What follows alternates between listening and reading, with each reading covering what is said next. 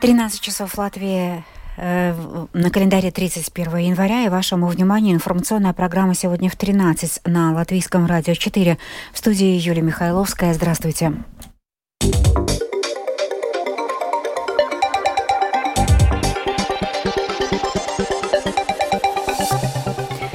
Спад рождаемости и отъезд работоспособного населения. Готовятся ли латвийцам в таких условиях к повышению пенсионного возраста? Об этом в начале программы.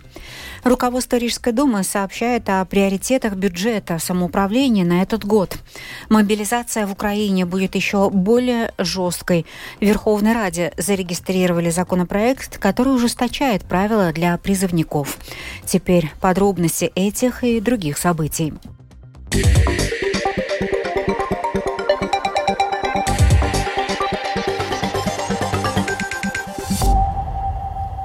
Служба государственной безопасности продолжает собирать информацию о деятельности Русского союза Латвии и оценивать ее в соответствии со своими полномочиями.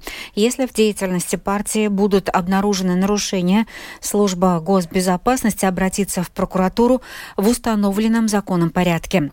Напомним, как показало расследование независимой журналистской организации The Insider, проведенного в сотрудничестве с эстонскими, латвийскими и шведскими журналистами, Лидер Русского союза Латвии, депутат Европарламента Татьяна Жданока вела переписку с российскими гражданами, которые предположительно являлись сотрудниками ФСБ, в том числе отправляла им отчеты о своей деятельности. На основе этой информации Европарламент начал расследование в отношении Жданок. Уже к 2025 году возраст выхода на пенсию в Латвии достигнет 65 лет. Среди политиков периодически возникает дискуссия о том, надо ли продолжать поднимать пенсионную планку с учетом демографической ситуации падения рождаемости, отъезда работоспособного населения. Однако, как заверяют в Минблаге, вопрос повышения возраста выхода на пенсию сегодня не актуален. Мнение политиков и экспертов собрала Юлия Петрик.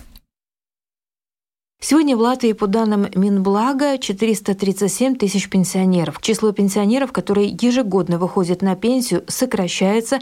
А, связано это как раз с тем, что повышен возраст выхода на пенсию. Средний размер пенсии сегодня 563 евро. Специальный социальный бюджет с нагрузкой сегодня справляется, поэтому нет необходимости а, в дальнейшем повышении пенсионного возраста. Для этого нет никаких индикаций. Это подчеркнул министр благосостояния Улдес Аугалис. Но очень важно все же то, как будет развиваться экономика, добавляет министр. Насчет пенсионного возраста э, на сегодняшний день нет э, никаких э, вопросов на каких-то изменений, потому что мы видим, что социальный бюджет работает хорошо. И сейчас насчет того, чтобы поднимать пенсионный возраст, нету, потому что демография это только одно. Мы зависим и от роста экономики, от роста минимальных зарплат, от роста средних зарплат, развития экономики в целом. Сейчас мы такие индикации не видим, что это надо сразу завтра на обед э, делать и какие-то изменения уже начинать. И в 2025 году или дальнейшие годы. По мнению доктора экономики, эксперта в области пенсионной системы Эдгара Вольскиса, сегодня говорить об очередном поднятии возраста выхода на пенсию рано. Эксперт считает, что нынешняя пенсионная реформа просчитана и продумана с учетом демографической экономической ситуации. Тем не менее, на ближайшее будущее, учитывая убыль населения из-за низкой рождаемости и миграции, Латвии для поддержания социальной сферы, в том числе пенсионной системы, чтобы не поднимать возраст выхода на пенсию, нужно будет дополнительно большое число рабочих рук. Получить желаемый результат можно сегодня только через миграцию. Расчеты показали, что в Латвии в период с 25 по 2030 год Латвии должно в общем приехать дополнительно 100 тысяч рабочей сил. Но также важно, чтобы люди, которые сюда уже прибывают, работали работали и платили бы налоги нашей стране. Только тогда будет толк для социальной сферы, подчеркнул Эдгар Вольскис. Мое мнение такое, что там нужно, не нужно открывать там рынок миграции для нас и так далее. И мой ответ, посмотрите, что сегодня происходит на улицах Риги. В Латвии этот процесс уже произошел. Контролируем, не контролируем, это само по себе произойдет. Нравится нам это, не нравится, они приедут. Вопрос, то есть, в наших э, руках проконтролировать, чтобы в будущем вот мы могли обеспечить себе в будущем соответствующие пенсии, исходя из той пенсионной системы, которая на сегодня существует. То есть, если мы, соответственно, платим налоги, угу. такую и пенсию мы, соответственно, будем в будущем получать. Юлия Петрик, Латвийское радио 4. Сегодня в Рижской думе рассказали о главных приоритетах бюджета на 2024 год. Среди них и сфера образования, и развитие инфраструктуры, и повышение безопасности в столице. Подробнее о том, какие суммы и на что предусмотрены в сюжете Михаила Никулкина. Расходы бюджета Риги на 2024 год запланированы в объеме 1 миллиарда 550 миллионов евро, а доходы в размере 1 миллиарда и 350 миллионов евро. Однако, в отличие от других самоуправлений, борющихся с финансовыми трудностями, в Риге дефицит бюджета покрывается реальными накоплениями, рассказал мэр столицы Вилнес Тирсис «Новое единство». Он охарактеризовал новый бюджет как бюджет инвестиций. Мы видим, что в этом году запланированы инвестиции в объеме 240 миллионов евро. Это на 100 миллионов больше, чем было в прошлом году, при том, что он также был с солидным приростом в 50 миллионов. Это включает в себя и ремонты школ, и детских садов, и ремонты инфраструктуры, и центров социального ухода, и так далее.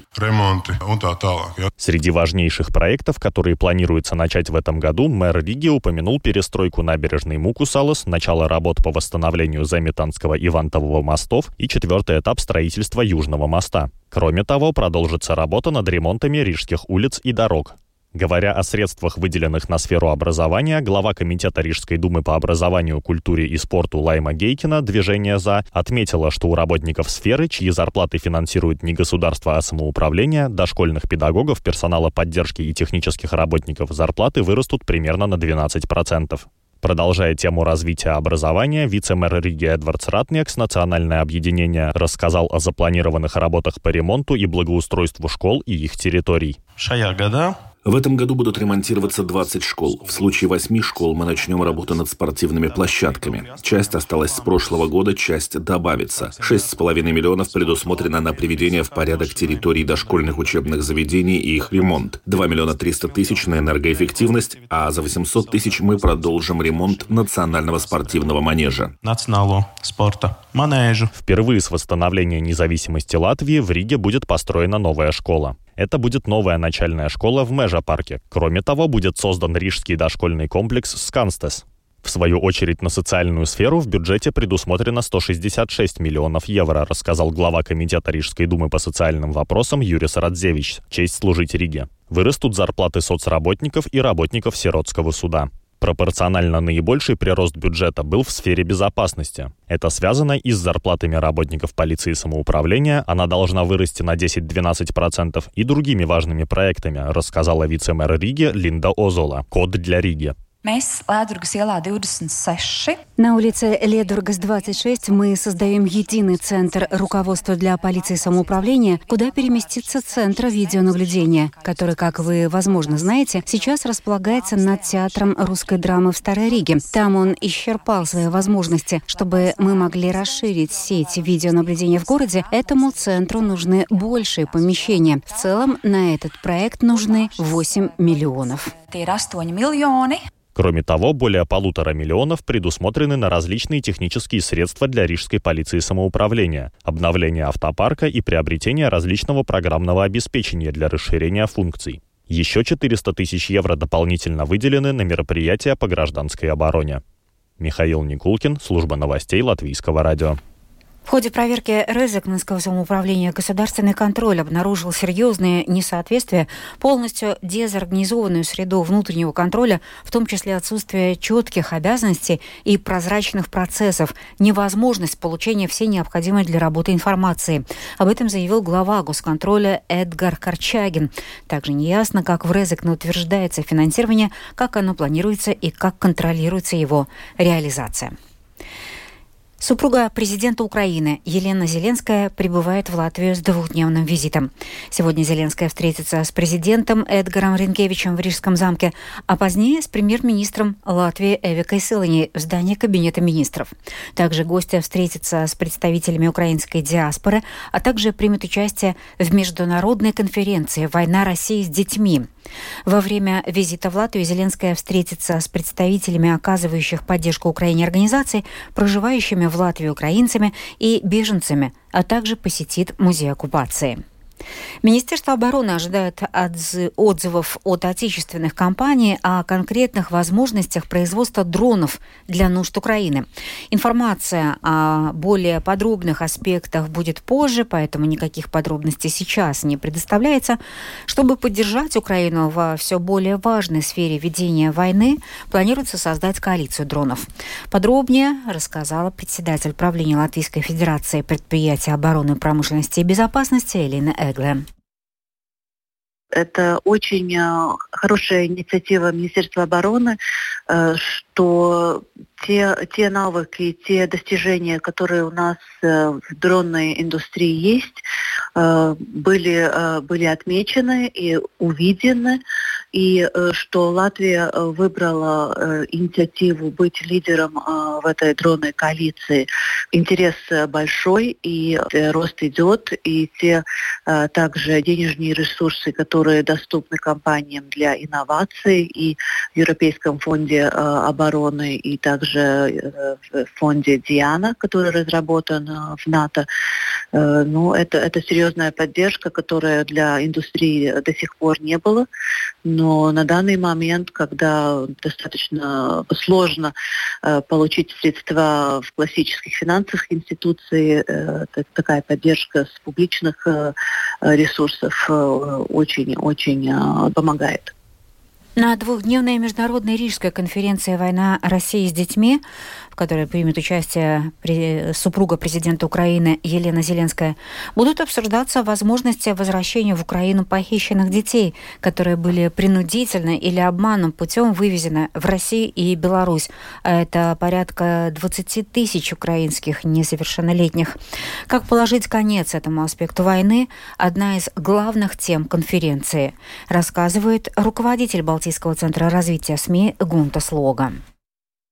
Одна из э, журналистов, которая будет э, сегодня на конференции, тоже из Kiev Independent, и у них особый отдел, который только и работает на эту тему, пытается найти следы этих детей, которые не только в России, но часть их тоже в Белоруссии. Будут очень разные журналисты, э, которые будут ну, говорить не только о том, что они расследовали, но как они это делают, потому что это тоже очень важно понять, что иногда журналисты, те люди, которые могут найти информацию, которой нет, может быть, у других, э, там, например, у прокуроров в Киеве. Да?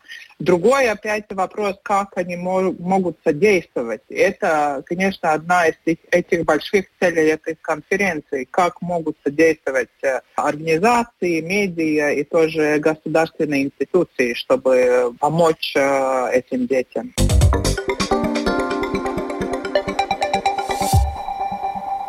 Одни в Украине ждали, другие боялись. В Верховной Раде зарегистрировали обновленный законопроект о мобилизации. В новой версии повесток на улице не будет. Снимут бронь с силовиков и частично с госслужащих, а демобилизация возможна через три года. Больше об этом расскажет спецкорреспондент Оксана Пугачева. Кабинет министров Украины утвердил обновленную версию проекта закона о мобилизации и передал ее в Верховную Раду. Информация об этом появилась на сайте парламента вечером 30 января. Согласно новым положениям законопроекта, призывать в армию теперь будут с 25 лет вместо бывших 27. Люди с инвалидностью всех групп освобождены от военной службы. Мобилизованные будут проходить обязательное военное обучение до трех месяцев. Демобилизация мобилизация будет возможна через 36 месяцев службы в ВСУ. Ежегодно военнослужащий будет иметь право на 15 дней отпуска. Сотрудники ТЦК бывших военкоматов больше не будут останавливать на улице украинцев, поскольку повестки теперь будут приходить через электронный кабинет. Реализация инициативы общения с центрами комплектования дистанционно существенно снизит напряжение в обществе, уверен военный обозреватель Денис Попович. Это уменьшает необходимость представителя ТЦК ходить по общественным местам, что в свою очередь создает большое напряжение в обществе. Если будет реализована эта система электронного кабинета, тогда это обстоятельство снимется. Работники нацполиции, прокуратуры, службы экономической безопасности, судебной охраны больше не имеют брони. Снимут 50% брони с военнообязанных, работающих в органах местного самоуправления. Украина остро нуждается в модернизации подхода к мобилизации, поскольку действующий закон не рассчитан на современную войну, сказал советник Офиса президента Украины Михаил Подоляк. Старый закон про мобилизацию. Старый закон о мобилизации, который еще действует, не учитывает тип войны, в которой мы находимся, длительность, объемность, изменение системы управления, системы использования совсем других видов оружия. Уклонистов, согласно обновленного законопроекта, ожидают временные ограничения на выезд из Украины и в управлении транспортным средством. Также арестуют их финансовые счета. Ожидается, что законопроект о мобилизации может быть рассмотрен депутатами Верховной Рады Украины до 10 февраля. Оксана Пугачева, специальный украинский корреспондент служба новостей Латвийского радио. И еще из новостей дня Комитет Палаты лордов британского парламента призвал правительство срочно добиться разморозки 2,5 миллиардов фунтов, которые были получены от продажи российским магнатом Романом Абрамовичем футбольного клуба «Челси» и должны были быть потрачены на помощь украинцам. Однако эти деньги до сих пор лежат замороженными в одном из британских банков. И все потому, что юристы Абрамовича доказывают, что в лицензии условия относительно территории Украины сформулированы не так четко и добиваются того, чтобы деньги э, было разрешено использовать за пределами Украины, в частности, в Израиле. Норвегия, которая является одним из основных доноров Ближневосточного агентства ООН для помощи палестинским беженцам, выступила против приостановки финансирования на время расследования обвинений Подумайте о последствиях для жителей Газы, сказано в обращении к странам, которые пошли на такой шаг. Напомним, Латвия находится в числе стран, которые приостанавливают ежегодные выплаты агентству ООН по делам палестинских беженцев БАПОР. Министерство иностранных дел Латвии обеспокоено обвинениями в адрес нескольких сотрудников агентства. А Министерство иностранных дел также полагается на расследование ООН, чтобы убедиться в правдивости обвинений. В завершение выпуска о погоде на завтрашний день, четверг, 1 февраля. В ближайшие сутки в Латвии ожидается облачная местами с прояснениями погода, дождь, мокрый снег, а в восточных регионах снег. Во время снегопада видимость ухудшится до 500 одной тысячи метров. Некоторые участки дорог будут скользкими. Ветер юго-западный, западный. Вечером на морском побережье сменится северо-западным 7-12 метров в секунду порывами до 15-19, а утром на морском побережье до 20-22 метров в секунду. Температура воздуха ночью от минус 1 до плюс 2 градусов, а днем плюс 1, плюс 4. В Риге будет облачная погода, днем временами с прояснениями, дождь, мокрый снег, ветер ветер юго-западный, западный 7-10, во второй половине ночи и утром порывами до 15 метров в секунду. Температура воздуха ночью 1-2 градуса тепла, а завтра днем плюс 3, плюс 4. Медицинский тип погоды третий, неблагоприятный. Это была программа сегодня в 13.31 января. Продюсер выпуска Дмитрий Шандро провела Юлия Михайловская.